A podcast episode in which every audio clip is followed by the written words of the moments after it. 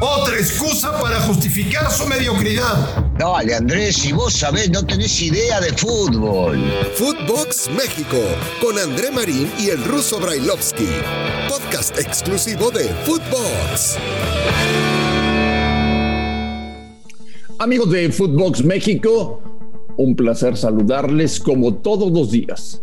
Aquí estamos siempre sea fecha FIFA, no sea fecha FIFA, haya muchos partidos, haya pocos partidos, lo que usted quiera. Aquí estamos siempre para platicar con ustedes, para informarles y para que se pasen un buen rato en este maravilloso proyecto llamado Footbox. Hoy es miércoles, miércoles 6 de octubre del 2021 y vamos a platicar de las eliminatorias en la CONCACAF para la Copa del Mundo de Qatar. Señor Brailovsky, ¿cómo le va? Bien, Andrés, ¿cómo andás? Todo, todo tranquilo. Yo este, ansioso por, por ver los partidos de, de la fecha FIFA. Eh, sobre todo, digo, a mí me gusta mucho lo que se juega en Sudamérica y, por supuesto que lo que se está jugando en Centroamérica. Eh, me parece que viene una jornada eh, triple interesante. Interesante porque se van a definir muchas cosas. En Europa ya lo hemos visto porque hay cuatro selecciones que Digo, está complicado, pero que pueden llegar a amarrar su pase ya en esta, en esta fecha FIFA. Y en Sudamérica, te digo, hablar de Brasil, de que si va, que si está, Brasil va a calificar como del lugar. Y después está la pelea. 8 de 8, 8 eh, de 8. Pero, Brasil siempre lo mismo, ¿viste? Pues es Brasil y los demás, porque siempre metemos a Argentina ahí y no. Esta vez uno puede llegar a pensar o ilusionarse que Argentina también va a estar este, eh, después de estos tres partidos en una posición ya eh, que se puede llegar a tomar en cuenta para, para Qatar. Y después lo otro, ¿no? Porque siempre este, Uruguay, Paraguay, Colombia, Chile, Perú, eh, hoy Ecuador empiezan a motivar todo esto. Así que sí, sí, me interesa, me interesa lo que está pasando. Lo de acá lo conocemos todos, ¿no? México que tiene que ganar sobre todo su partido local. Te, te voy a hacer una propuesta el día de hoy. Vale te, voy a ir haciendo eh, un resumen de lo que quiero ver mañana en el Estadio Azteca y tú me vas diciendo qué es lo que opinas. ¿Te parece bien? Bueno, dale, dale. Quiero ver completa, en buena forma y jugando bien a la selección mexicana. ¿Será posible? La primera seguro, completa sí. Va a poner el equipo ideal, por lo menos para, para Martino, y creo que muchos vamos a coincidir en un 90% del equipo que vaya a poner. Si va a gustar, no estoy tan seguro. Eh, las eliminatorias son muy difíciles y en el mundo, por lo general, ¿sabes qué? Dejemos de lado Europa. Se prioriza el ganar. Hay que ganar primero, calificar y después pensar en otra cosa. Porque cuando uno quiere conjuntar el jugar bien, el golear, el jugar lindo y el ganar, a veces se hace sumamente complicado en las eliminatorias. Así que te concedo un 35, un 40% de lo que esperas. Quiero ver a Raúl Jiménez, que después de la grave lesión que tuvo, una fractura de cráneo que incluso le llevó a pensar en dejar el fútbol profesional, ha recuperado su mejor forma, está hecho un toro físicamente, tiene más potencia de la que yo jamás le había visto. Eh, he seguido muy de cerca sus partidos en Inglaterra Quiero ver a Raúl Jiménez Russo. La cuota goleadora de la selección mexicana de fútbol bajó considerablemente a partir de que Jiménez no pudo estar.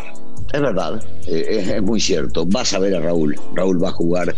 Eh, yo, yo aseguraría que el primero eh, al 100. El segundo habrá que ver cómo termina el primero. cansancio, golpeado, molestias o alguna de esas cosas, pero debería estar en los primeros dos partidos jugando titular y, yo también lo quiero ver porque eh, gracias a Dios se ha recuperado de, su lesión en el cráneo, ha regresado en una liga sumamente competitiva como es la inglesa, sigue mostrando tener capacidad, sigue avanzando, sigue creciendo, sigue ganando en experiencia y seguramente Raúl va a ser uno de los protagonistas de estos duelos porque eh, lo hemos notado, cuando no estuvo Raúl se bajó mucho la cuota como decías. Quiero ver al Chucky Lozano. Quiero ver a Irving ya totalmente recuperado de lo que le pasó en la Copa de Oro, en ese maldito partido contra Trinidad y Tobago. Quiero ver al Chucky, quiero ver a Lozano, es habilidoso, es rápido, es veloz, tiene gol, tiene pase de gol. Eh, cada vez que se pone la camiseta de la selección mexicana es ejemplar lo que hace.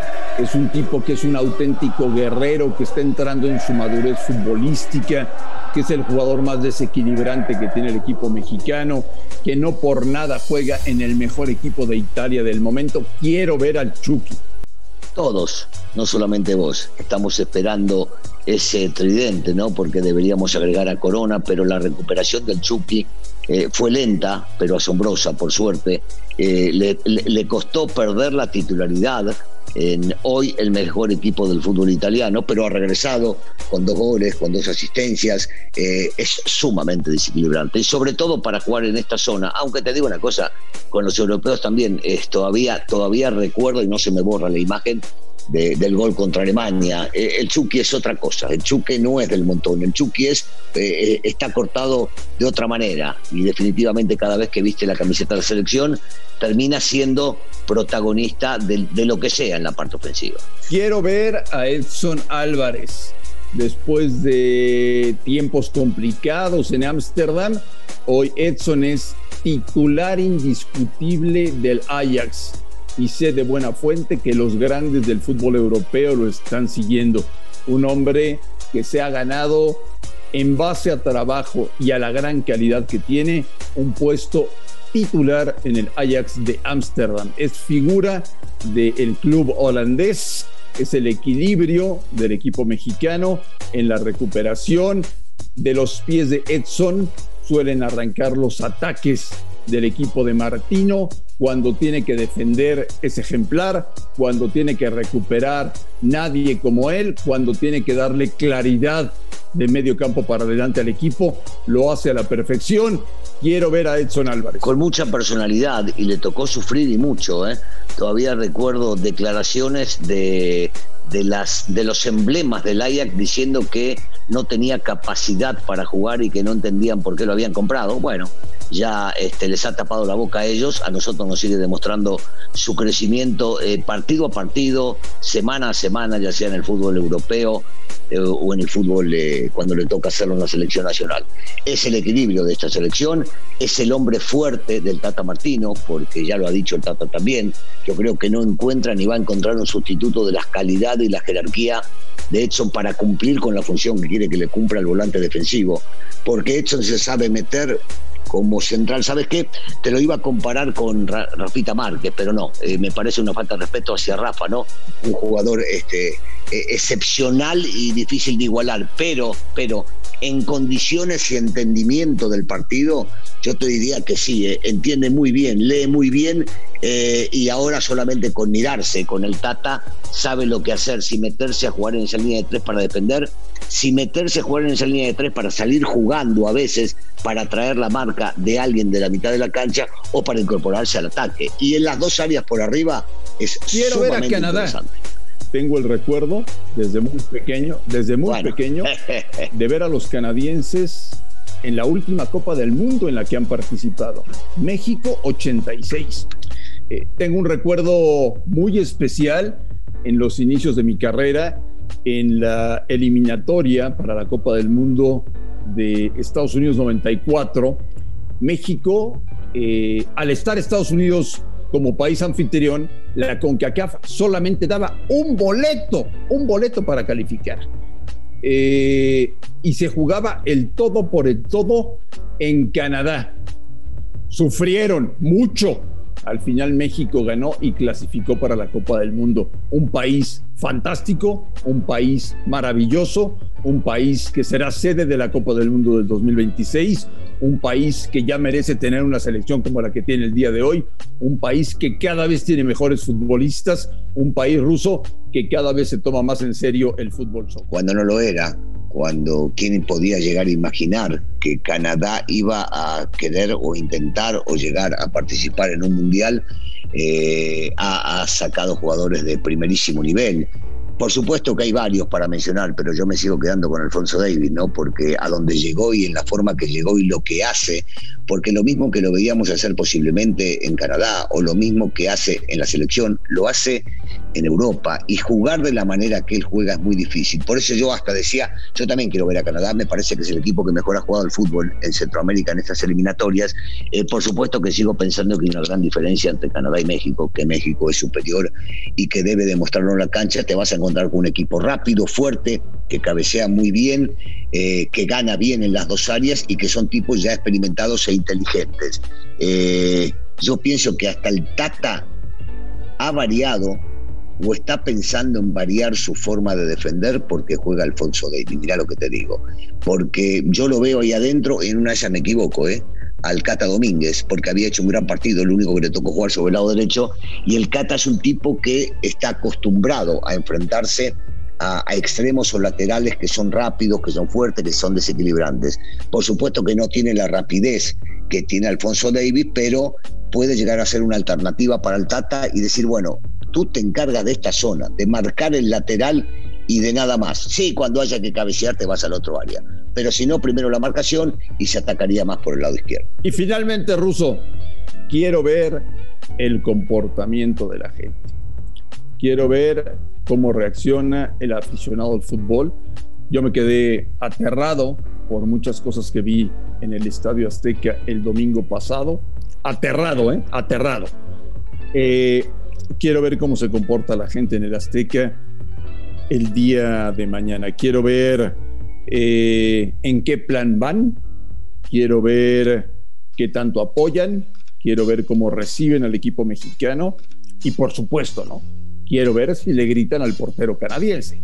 Quiero verlo. Oh, no. Yo, yo espero no tener que ver nada de eso. Espero que haya un buen comportamiento y que, yo, insisto, va, va a ayudar el trámite del partido. ¿eh? No, no confío en todos. Hay algunos tontos que siempre van a la cancha a molestar y si el partido no está del gusto de ellos, entonces empiezan a insultar, a provocar y posiblemente van a sacar el grito que tanto perjudicó a, sigue perjudicando a la selección mexicana, sobre todo y por hoy que se puede jugar con público. Eh, ojalá México dé un buen partido y que no vayamos y que no pensemos y que no lleguemos al extremo de tener que agarrar y recurrir a lo que tiene que recurrir el árbitro cada vez que esto sucede y que la gente vaya, eh, disfrute y se comporte de buena manera. Pero también, si el partido no ayuda para eso, que sepan que van a un espectáculo y que todo lo que hagan en ese sentido puede llegar a perjudicar a la selección mexicana. Pues ya te conté, Ruso, lo que quiero ver. ¿Estoy Sí, bien? algunas ¿O se te van a dar. Estoy desubicado. Eh, no, algunas se te van a dar y otras no. La, la de Raúl, la del Chucky, la de intentar jugar bien al fútbol. Esas se van a dar, las otras sí, son más complicadas. Señor Roelovsky, le deseo que pase un extraordinario día.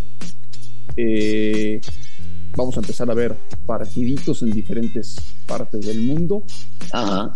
Y mañana, como siempre, estaremos en contacto aquí en Footbox México. Ruso, abrazo. Abrazo, un saludo para todos. Gracias. A nombre de Daniel Alberto Brailovsky y de André Marín, gracias por escucharnos en cualquier parte del mundo. Les mandamos un fuerte abrazo y estamos en con- en contacto el día de mañana en Footbox México. Footbox México, un podcast con André Marín y el ruso Brailovsky, exclusivo de Footbox.